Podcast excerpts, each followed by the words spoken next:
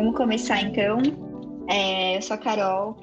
Primeiro, é, falo em nome do Grêmio, faço parte do Grêmio. Eu queria agradecer todo mundo que está entrando aí agora, que vai assistir a gente, e vocês, convidados incríveis. É, agradecer a participação por estarem com a gente hoje. É, vou falar um pouquinho de cada uma e aí vocês se apresentem, por favor, para a gente conhecer um pouquinho mais. É, então, vamos começar com a, com a Flávia, né? É, você é doutora em Direito e também hoje faz parte da Comissão Inter-Americana de Direitos Humanos. E se você pudesse apresentar um pouquinho, contar um pouquinho de você, por favor. Ah, você está sem, tá sem o, micro, o microfone tá desligado. Perdão, perdão. Então, boa noite a todas. É um prazer, Carol, poder participar dessa iniciativa juntamente com a Aline e com a Luanda.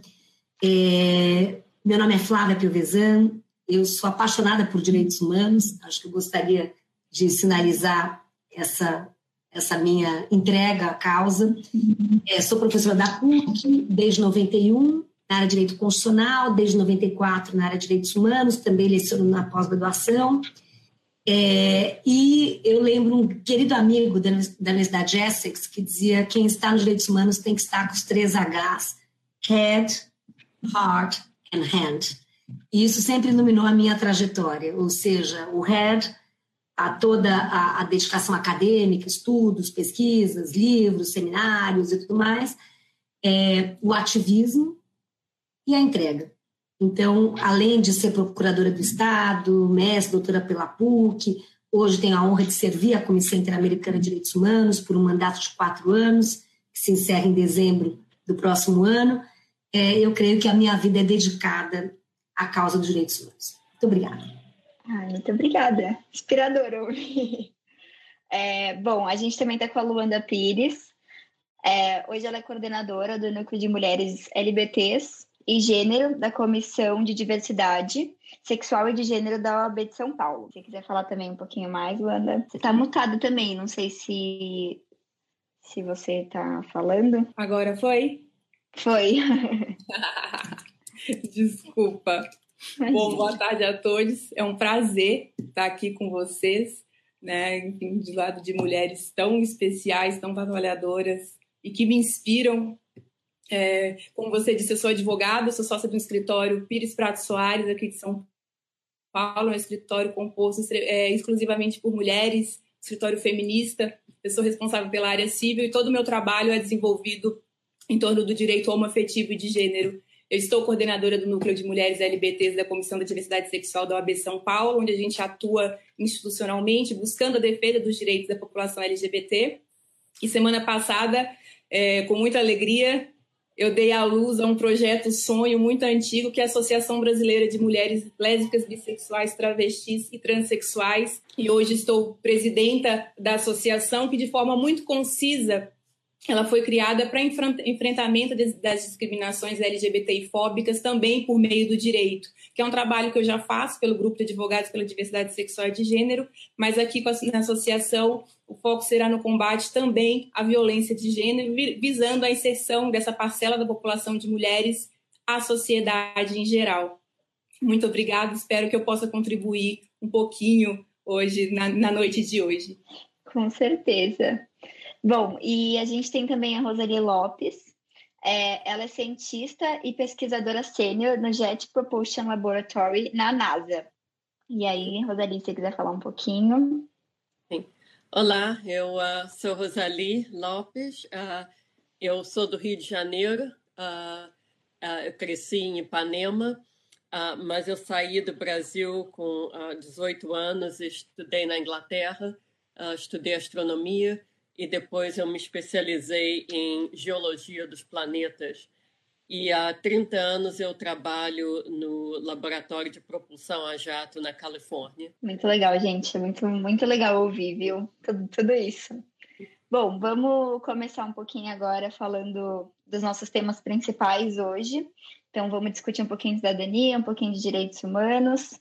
E falando, começando assim a nossa conversa, é, para vocês, o que, que vocês entendem por cidadania? Você está mutada de novo. Carol, eu posso começar dando uma primeira, uma primeira contribuição?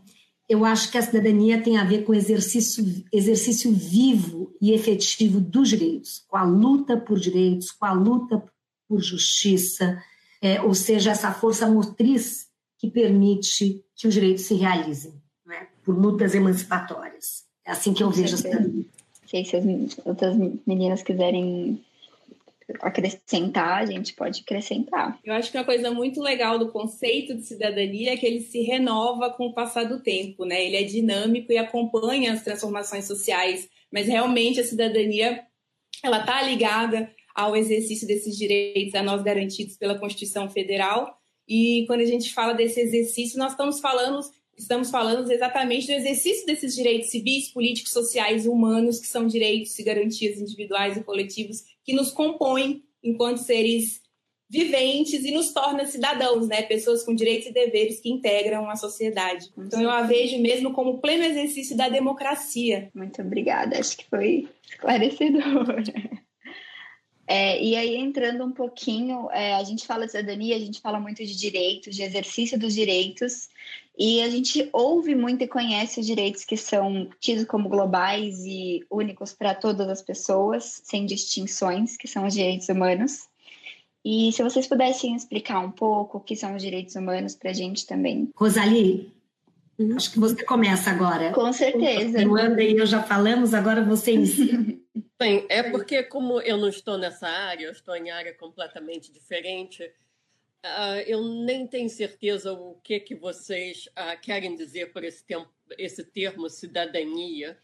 Um, então, um, por exemplo, a cidadania para mim é você cidadão de um país. Eu, aliás, eu tenho uma perspectiva muito internacional porque eu tenho três cidadanias diferentes. Eu sou brasileira, sou americana e sou inglesa.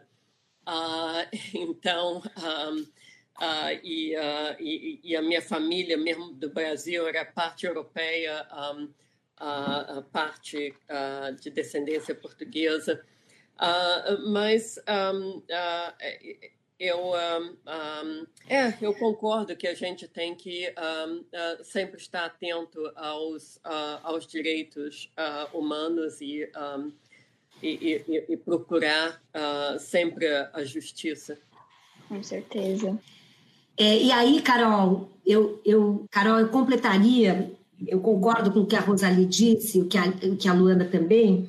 É, como eu trabalho muito com direitos humanos, eu vejo direitos humanos como processos, e aí eu concordo com a Luana, são processos históricos, culturais, sociais, políticos, econômicos, é, processos marcados por lutas emancipatórias é, que buscam salvaguardar a dignidade humana e prevenir o sofrimento humano. Então, os direitos humanos, é, na minha avaliação, tem essa história aberta, dinâmica, ou seja, quem toma a Declaração Universal de 48 hoje, seus 30 artigos, percebe que muitas pautas. Eu tenho a honra, Luanda, de ser a relatora para os direitos das pessoas LGBTI na Comissão Interamericana. Então, o tema da diversidade sexual, dos direitos das transexuais, das pessoas trans, direito ao acesso à tecnologia, direito ao desenvolvimento sustentável, direito ao meio ambiente, água potável, por exemplo, são temas invisibilizados em 48, que não eram reivindicados como direitos. Então, eu acho que é muito importante ter essa visão histórica de que os direitos não nascem todos de uma vez, nem de uma vez por todas, que a cidadania não é um dado, é um construído. Isso remete à sua primeira questão, é um construído pela cidadania, né? por, essa, por esse protagonismo.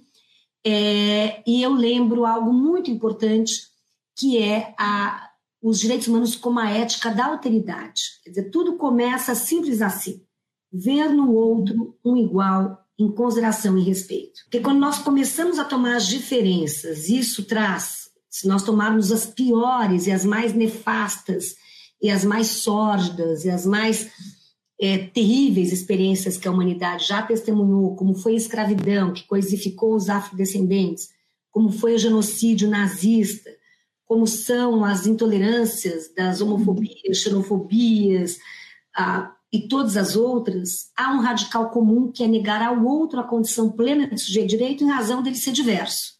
Então, toma a diferença, que pode ser a raça, diversidade sexual, gênero, idade, condição econômica, seja o que for, para menorizar o outro, para ver o outro numa relação assimétrica de poder ou como um não sujeito, como foi o caso da escravidão, coisificou por séculos os afrodescendentes.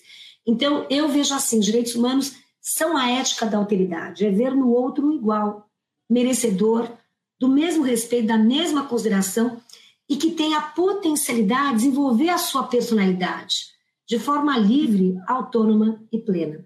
Então, eu vejo assim a ética dos direitos humanos. Nossa, é incrível. Foi. É, não sei se a Luanda quer complementar também. Acho que a gente teve uma aula agora aqui, pelo menos para mim. Uma aula maravilhosa, Nossa, né? Eu não tenho... eu não tenho nem o que dizer. né? Porque eu... a gente realmente, quando fala de, desses, de direitos humanos também, eu vejo exatamente acompanho, por óbvio, a professora, né? A gente está falando de uma classe de direitos básicos assegurados a todo e qualquer cidadã ou cidadão, né? A gente está falando de direito à igualdade, que garante, como a professora falou, que todos são iguais e devem ser, deveriam ser, né, perante a lei, enfim, serem protegidos contra qualquer tipo de discriminação, por exemplo. O próprio direito à não discriminação seja por raça, religião, orientação sexual, identidade de gênero ou de qualquer outra natureza, própria dignidade da pessoa humana, o direito à intimidade, o direito à proteção à família, que é a base do Estado, né?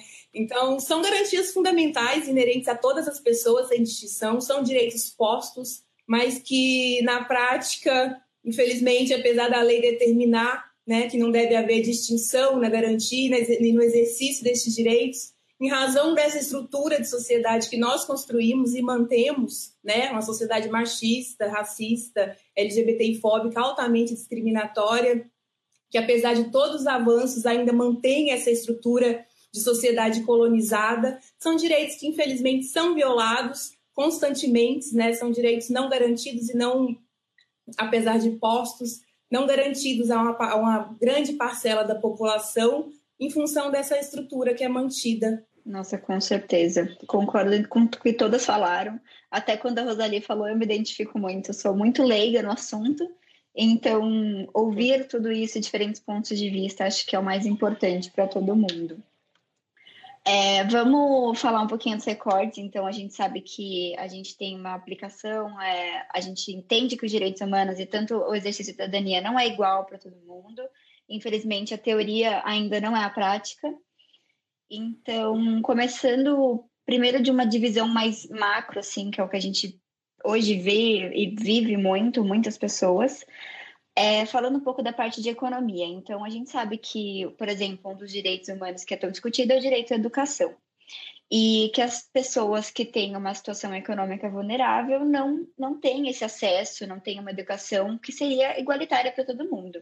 E a gente precisa fazer uma fazer mobilizações, pedir mudança disso. E aí eu queria perguntar primeiro para a Rosalie, que tem uma experiência com educação brilhante, como que você vê que a educação pode ajudar nessa ajudar uma pessoa a, a conquistar mais, a exercer seus direitos? É, a educação é fundamental.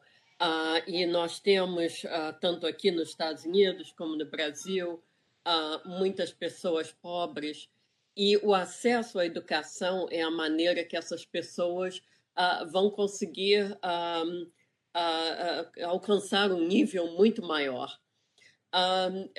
e, infelizmente, tem, tem duas coisas: tem o acesso à educação que o, o, os governos devem dar, mas também tem uma parte que é mais de, de cultura de certos grupos. Uh, e, um, e uh, tem, tem, tem, tem, grupos de, de pessoas ou famílias uh, que não dão valor à educação.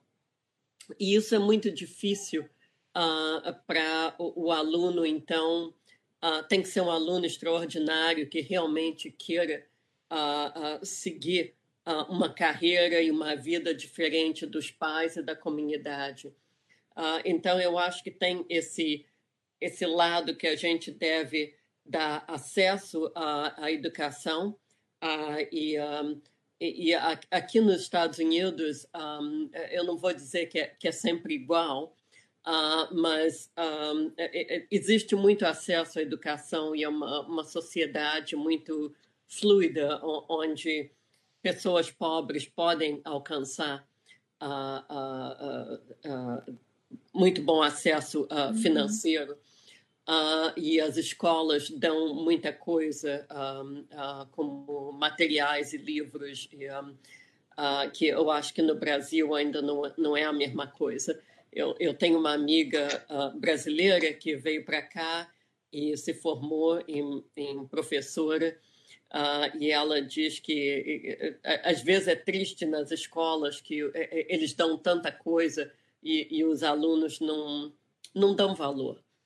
Uh, então, tem essa parte cultural também. Uh, e essa é, é, o que é mais difícil uh, de, de superar. Ah, com certeza. É, e falando um pouco agora na parte mais legal, assim, tanto a Flávia quanto a Luanda podem falar de como a gente usa a Constituição, como a gente usa o que tá, que é dito como nossos direitos, para reivindicar uma educação igualitária e essa população que não tem tanto, não é tanto ouvida, conseguir reivindicar os seus direitos. É, eu costumo dizer que a educação é um direito humano em si mesmo mas é um direito de empoderamento. Ou seja, é um direito que vai impactar o exercício dos demais direitos. E se nós tomarmos, inclusive, os países nórdicos, com elevado IDH, Índice de Desenvolvimento Humano, lembro um dos ministros, se não me engano, da Dinamarca, é, foi perguntado qual é a prioridade não é, em termos de política pública. Ele falou: há três prioridades. A primeira é a educação, a segunda é a educação e a terceira é a educação. Então, eu concordo plenamente com a Rosalie é, ou seja, oportunizar um acesso à educação, isto é um instrumento, é um empoderamento, é um direito em si, e a nossa Constituição prevê de forma explícita todo um capítulo dedicado ao direito à educação, no artigo 205, como direitos de todos, dever do Estado. É claro que nós temos que lutar por uma educação igualitária, sem preconceitos, uma educação que possa construir uma sociedade cidadã é uma sociedade livre, aberta, diversa, pluralista, democrática.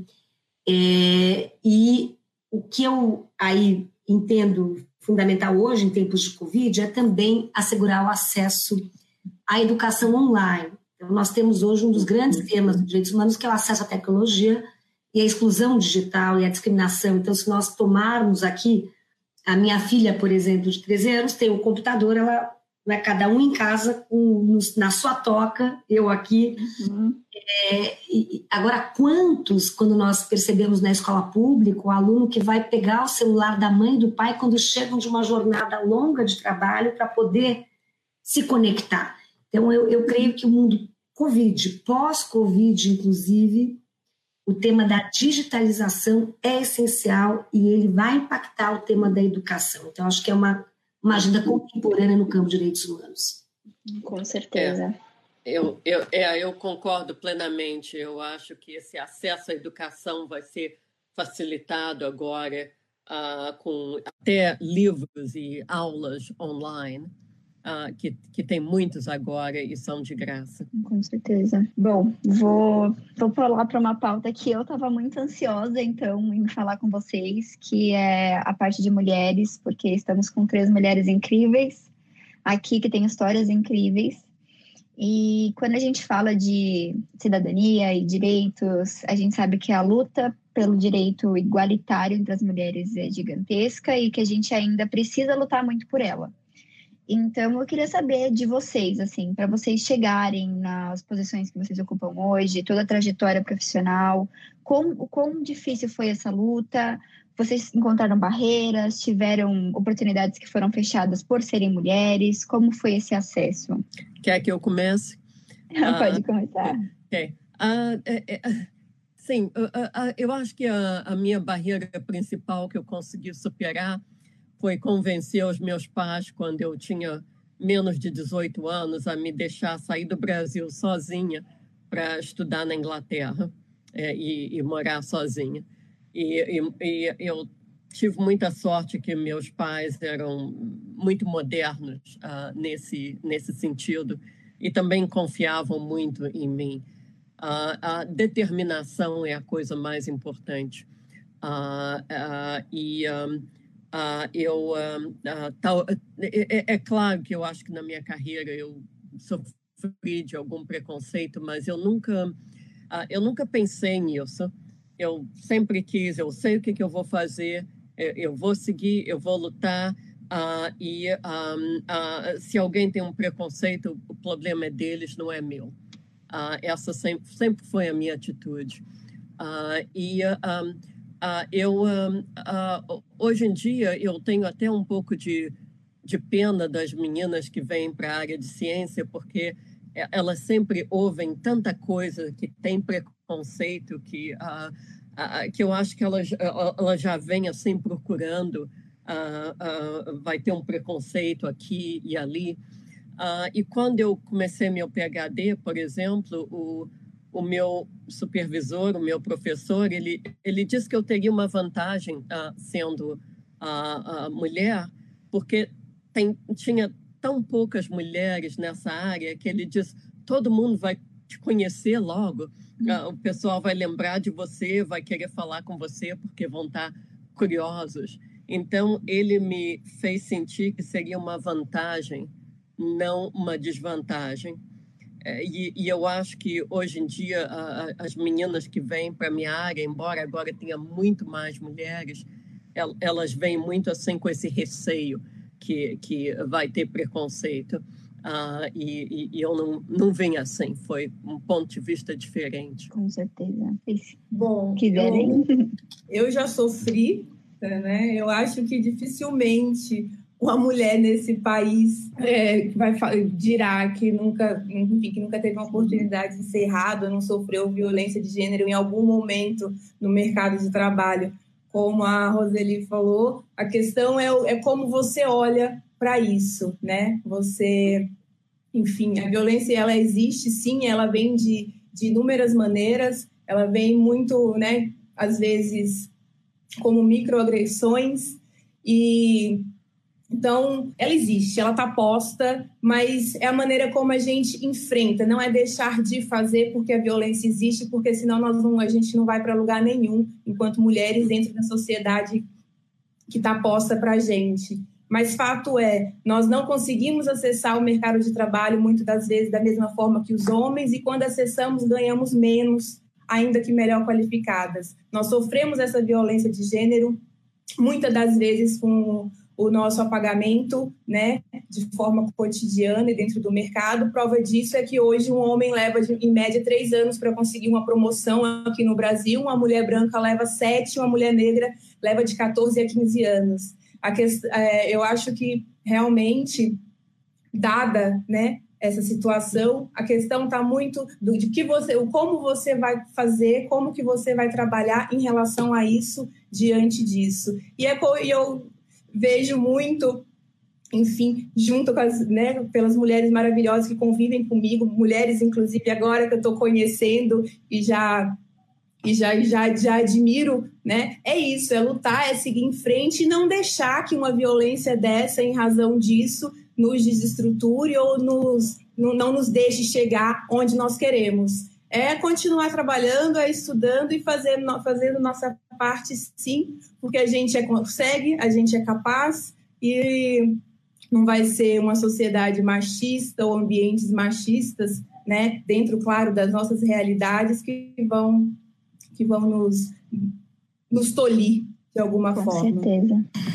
É, eu também, eu, eu compartilho é, do que as minhas queridas colegas aqui expuseram, a Rosali e a Luanda, é, e teria três reações. A primeira é que há um contexto de discriminação e de violência contra a mulher, há uma cultura de violência contra a mulher.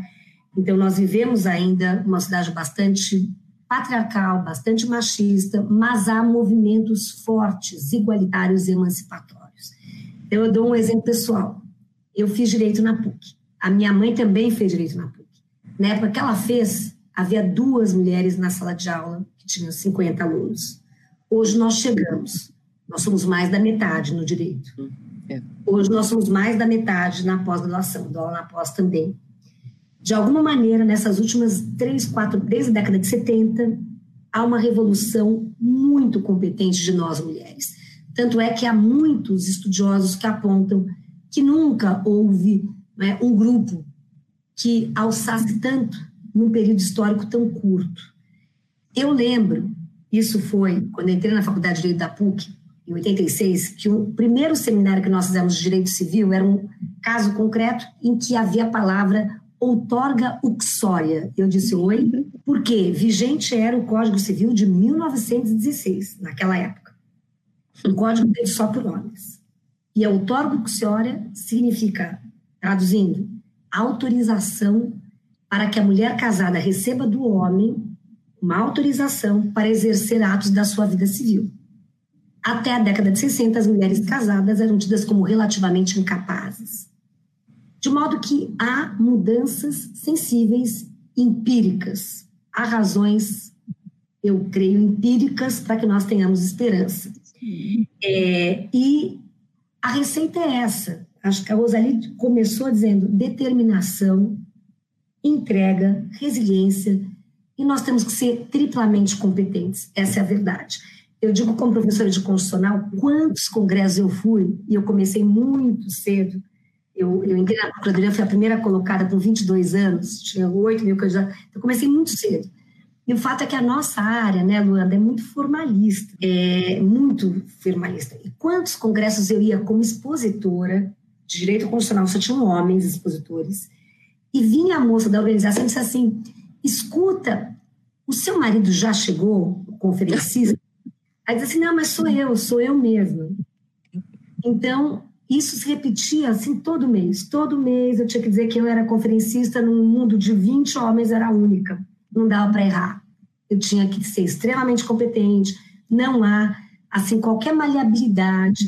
Então, assim eu vejo mais. É, eu vou contar rapidinho o que aconteceu com a minha filha que tem, tinha sete anos na época, nós estávamos em Buenos Aires e eu lecionava na UBA, leciono há dez anos na Universidade de Buenos Aires, no doutorado.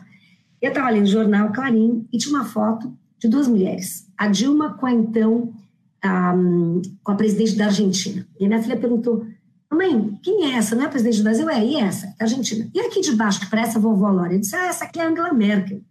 Aspas, é a presidente da, da, da Alemanha. Ela disse assim, e os homens também podem ser presidentes? eu adorei, porque no fundo, uma mulher, uma mulher de sete anos que via referências. Então, nós estamos caminhando. Né? Tá. Desafios, idas e vindas, mas garra. Nossa, com certeza. E até desse gancho, é, o que vocês, tanto legalmente quanto como indivíduos, como mulheres, que temos que ser unidas, a gente, o que a gente pode fazer, o que pode ser feito para a gente aumentar e tornar essa luta cada vez mais forte, a gente conquistar cada vez mais esse espaço aqui, como todas disseram, estamos conquistando. O que, que vocês acham que a gente pode fazer? Assim, o que deve ser feito realmente para a gente aumentar ainda mais essa força que a gente já tem? Eu acho que é importante as meninas uh, uh, uh, virem que realmente elas podem ser qualquer coisa na vida, como a sua filha que agora viu que tem tanta mulher presidente.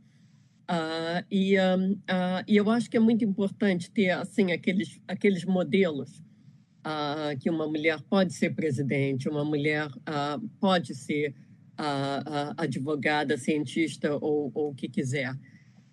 então, um, eu acho que isso é muito importante e cada vez nós vamos alcançando mais. Uh, aqui nos Estados Unidos, agora tem, uh, em, em, média, nas universidades, uh, tem mais de, um pouco mais de 50% mulheres. aliás, tem mais mulheres candidatas a lugares nas universidades do que homens. E cada universidade tenta manter assim, um, um balanço, né? 50% de homens, 50% de mulheres. Então, Uh, agora é um pouco mais difícil até as mulheres entrarem na universidade, porque tem tantas. Uh, então, isso é assim, é como se fosse um, uma onda, uma maré que, que, que vai vindo uh, e o mundo vai mudando. o negócio é que a gente tem que ter um pouquinho de paciência, porque o, o mundo não, não, muda de um dia para o outro. você tem que mudar uma cultura.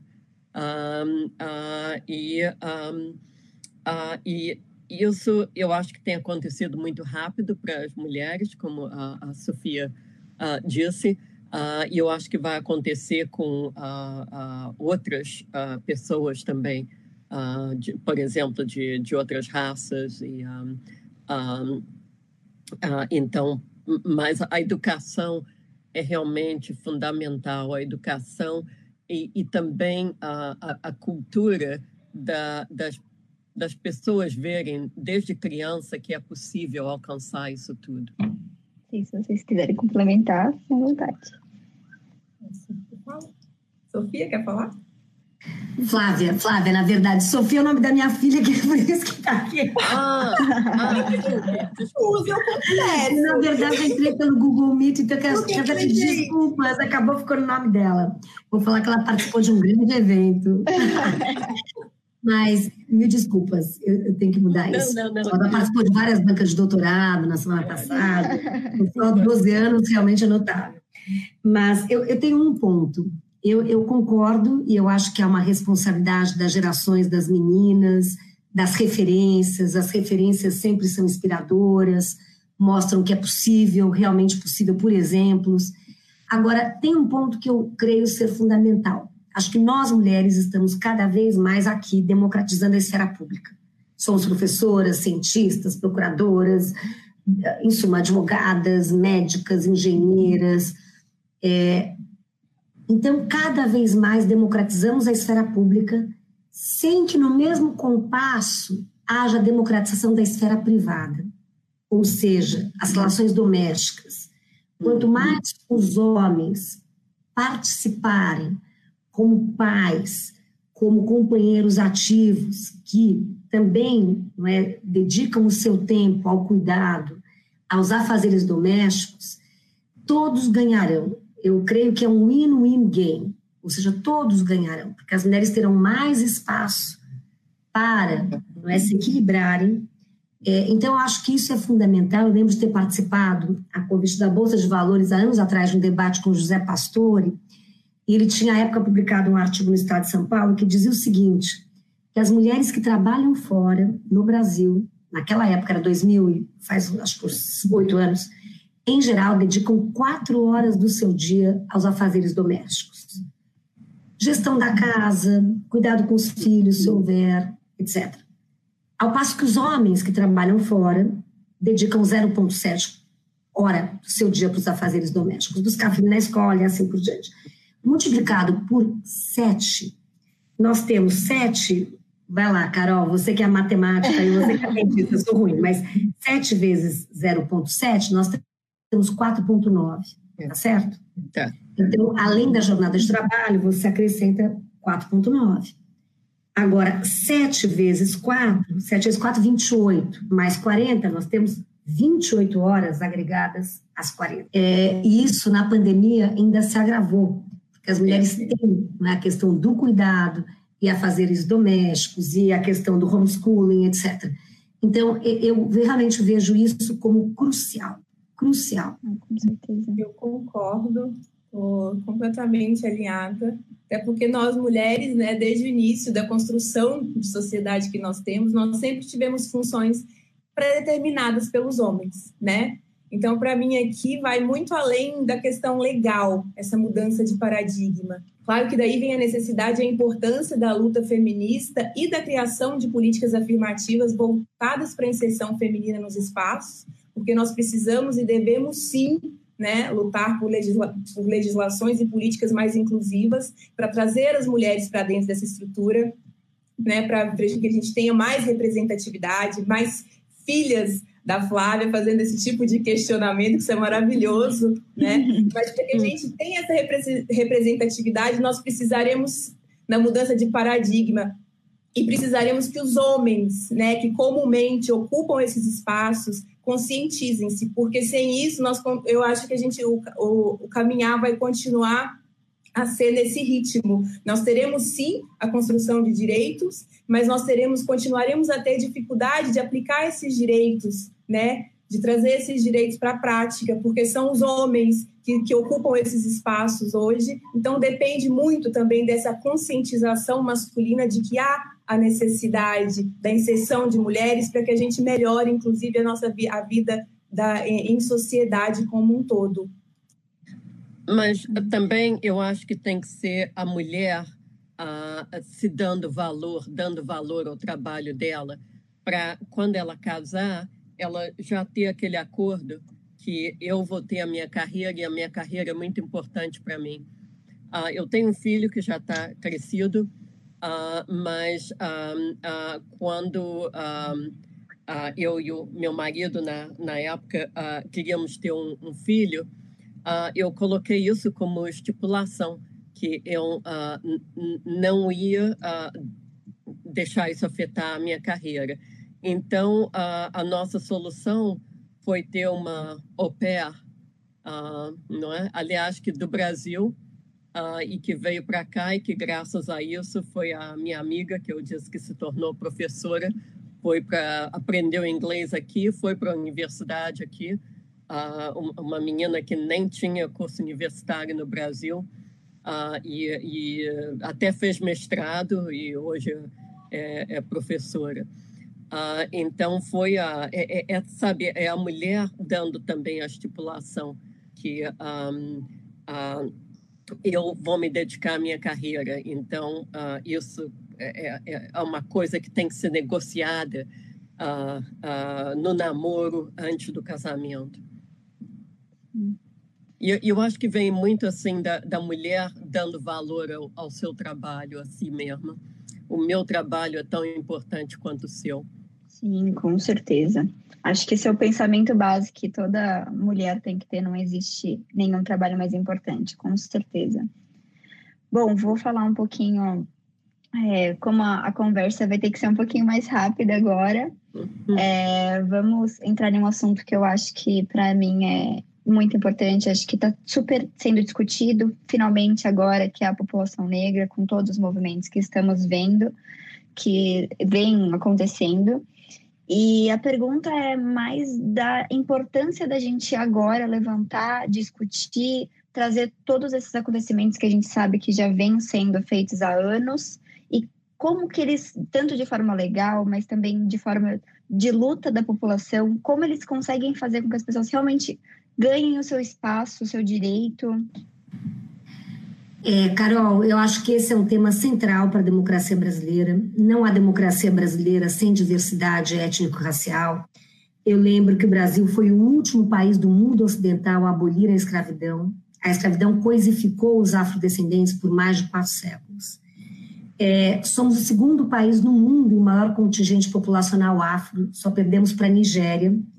E estudos apontam sobretudo do economista Marcelo Paixão, se nós desagregarmos o IDH, se nós lermos o Índice de Desenvolvimento Humano, indagando como é que vivem os brancos no Brasil, como é que vivem os negros no Brasil, nós vamos perceber que a média, nós estamos na média ali, a, no 70 80 lugar. Em geral, nós oscilamos duas casas para baixo, nós ficamos nesse, nesses últimos 10 anos. Mas se nós indagarmos como vivem os brancos, nós subimos 30 casas do septagésimo vamos ao quadragésimo lugar. Como vê a população negra, nós caímos 34 uhum. casas. Por quê? Porque o acesso à educação é menor, o acesso à saúde é menor, a expectativa de vida é menor, ou seja, é, aí vem o grande tema, e, e sendo bastante precisa, do combate à discriminação, mas da promoção da igualdade por meio de ações afirmativas com medidas especiais temporárias voltadas a acelerar o processo de construção da igualdade. Creio que é uma grande dívida do passado e nós temos que transformar a nossa realidade. Então, eu creio que hoje, eu sou relatora para os Estados Unidos na comissão, trabalhamos muito no caso George Floyd, terei uma amanhã com as ONGs norte-americanas, é um tema que foi o maior movimento é, histórico nos Estados Unidos com relação a, a essa temática, é, e isso acabou impactando o mundo todo, né, movimentações em países da Europa, em países da América Latina e assim por diante. Então, esse tema está na agenda e é um tema que eu creio que a nós é crucial, é essencial para a própria democracia brasileira. Com certeza. Luanda, se você, por favor, pode falar também. Sim, claro. É, o racismo, né, ele permeia a estrutura da nossa sociedade, assim como a violência de gênero é, que a gente, que a gente falou há pouco, grande parte da população negra não tem acesso à vida da sociedade, por isso esses números né, que a Flávia traz. A maioria da população negra nasce e cresce sem acesso direito à saúde, educação básica, ou seja, sem qualificação profissional e uma sociedade capitalista de consumo. O lugar que você ocupa no mercado de trabalho infere diretamente no lugar que você vai ocupar né, dentro da sociedade. Então, apesar dos passados 132 anos da abolição, do movimento negro ter se articulado, está falando sobre raça e racismo aqui no Brasil, vou falar do Brasil especificamente, há muito tempo, em razão dos últimos acontecimentos que foram para a mídia, a gente está vendo uma certa movimentação em relação ao tema. Eu vejo que muitas pessoas começam a finalmente despertar e a reconhecer que, apesar de estarmos em 2020, termos uma Constituição Federal vigente desde 88, que estabelece que todos são iguais perante a lei, garantindo aquela série de direitos já ditos, já ditos aqui. E apesar de nós termos a lei antirracismo desde 89, definindo ali todos os crimes resultantes de, de preconceito de raça ou cor, né, nós ainda mantemos essa estrutura colonialista que sub, subalterniza, mata e deixa morrer corpos negros e outros corpos que fogem dos padrões pré-determinados pela cultura eurocêntrica e heterocisnormativa. Então, assim, a desumanização, a desumanização desses corpos sempre foi uma realidade.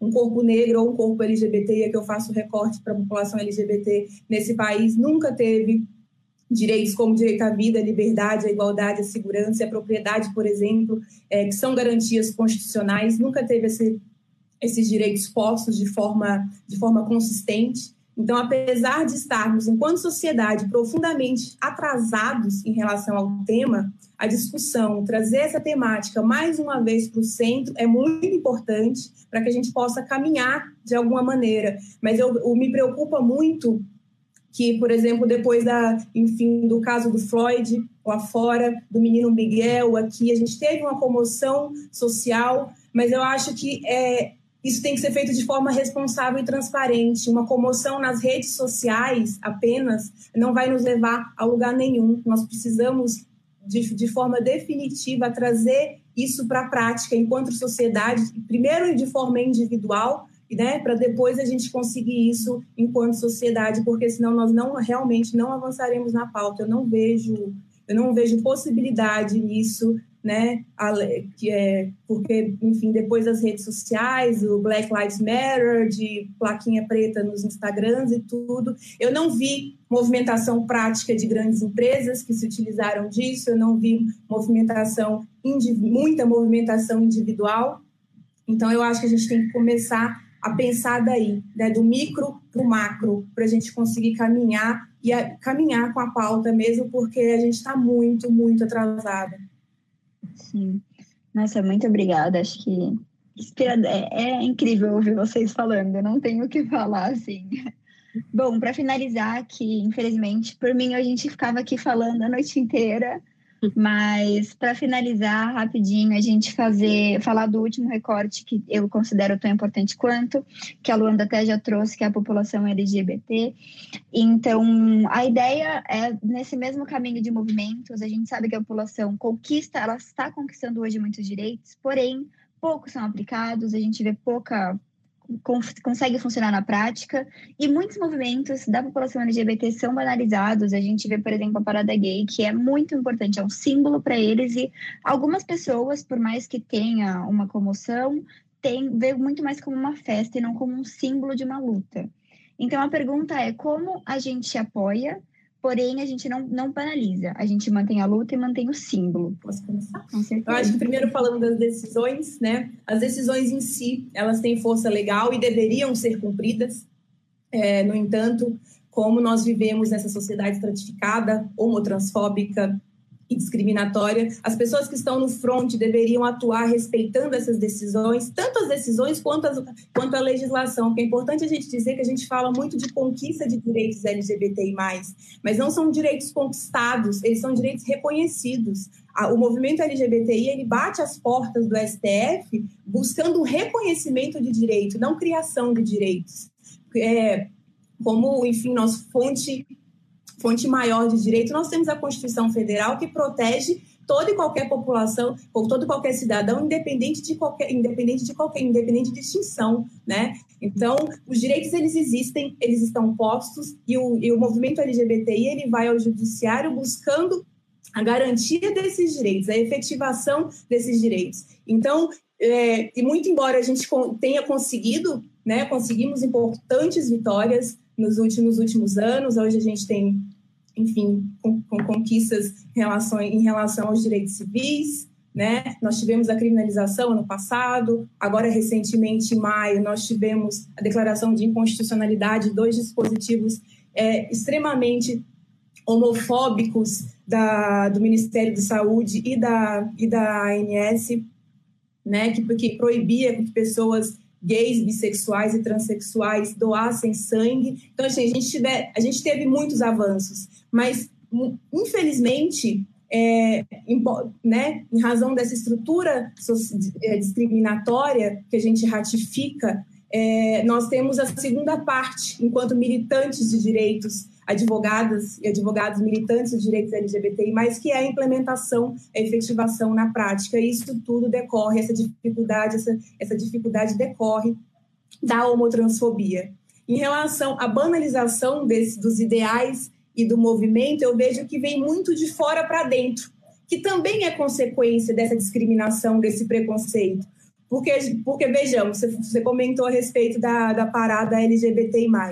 Junho é um mês extremamente importante. Para quem não sabe, a parada ela existe em junho, o mês é o mês do orgulho, justamente porque a gente recorda, a gente comemora 28 de junho de, de 69, que foi a revolta de Stonewall, que foi um marco na organização política da população LGBT em âmbito internacional. Foi, como, foi quando a comunidade que frequentava o bar Stonewall Inn, em Nova York, reagiu por dias contra uma operação policial que pretendia pre prender os frequentadores e fechar aquele local. Então, desde então, assumir-se LGBTI+, visando a luta por direitos e garantias, se tornou uma prática do movimento e comemora-se o orgulho disso, né? O orgulho de estar vivo, o orgulho de estar, de estar ali buscando a efetivação desses direitos, porque a necessidade pela luta por, né, da luta por direitos humanos em relação voltados para a população LGBTI é uma necessidade reconhecida mundialmente, não é só no Brasil que a gente precisa fortalecer o debate, tanto que a ONU e outras organizações internacionais têm pautado muito a questão. Por isso que junho é o mês do orgulho, comemora-se com a parada, mas é um mês também de muito trabalho enquanto movimento. Então, então, tornar as manifestações festivas como causa para deslegitimar a luta do movimento faz parte dessa homotransfobia. Porque a gente está falando de um movimento forte que trabalha há 40 anos no Brasil para garantir esses direitos, esses pequenos direitos, né? Para é, enfim, trabalha pela busca da efetivação desses pequenos direitos. Então, existe a comemoração, sim, mas enquanto LGBTI, a nós não é permitida a comemoração sem a luta. Então não dá para você falar que um LGBT comemora junho sem luta. É, é, com muita luta, é um mês de muito trabalho e é um mês é um mês lindo e é um mês muito forte de muita emoção para todos nós. É, eu gostaria só de complementar o que disse a Luanda de forma muito clara e, e de forma tão, tão bela é, e dizer na qualidade relatora para os direitos das pessoas LGBTI nas Américas que eu reputo este um movimento central, porque não há direito maior e mais essencial que o direito de ser. O direito de desenvolver a personalidade humana de forma autônoma, plena e livre. É, então, na, na relatoria da Comissão Interamericana, nós temos três vértices a luta contra a violência pautada na orientação sexual e identidade de gênero, ou seja, o direito a uma vida livre de violência, a luta contra a discriminação e assegurar o direito à igualdade e a transformação da cultura, ou seja, buscar uma cultura que seja pautada pelo respeito e pela diversidade. E eu termino lembrando o artigo 1 da Declaração Universal, que é o nosso mantra, todos somos livres iguais em dignidade, direitos e respeito. E eu peço mil desculpas, mas eu tenho uma reunião que já começou do pleno da comissão, estamos esperando para votar resoluções urgentes. Então, peço mil desculpas, deixo o meu abraço carinhoso a todas vocês, tendo do imenso prazer em poder participar. Peço desculpas, mas eu vou ter que. Muito obrigada. Não, a gente está encerrando. Vou encerrar aqui também. Muito obrigada, viu? Obrigada de coração. Obrigada, obrigada, Carol. Obrigada, Luana. Obrigada, Rosalie. Desculpem por ter que. Imagina. Tchau. Até logo. Bom, gente, acho que a gente teve uma aula incrível. Não sei, Rosalie, se quiser complementar também essa parte. É, não, eu, eu, eu acho que ela, ela disse o fundamental, é, uh, que todos uh, têm que ser tratados com, com respeito e, um, e o respeito de uh, o direito de ser, que isso é, é muito importante. mas a, a, cultura não muda de uma hora para outra e eu acho que já mudou muito uh, certamente do tempo que eu era criança.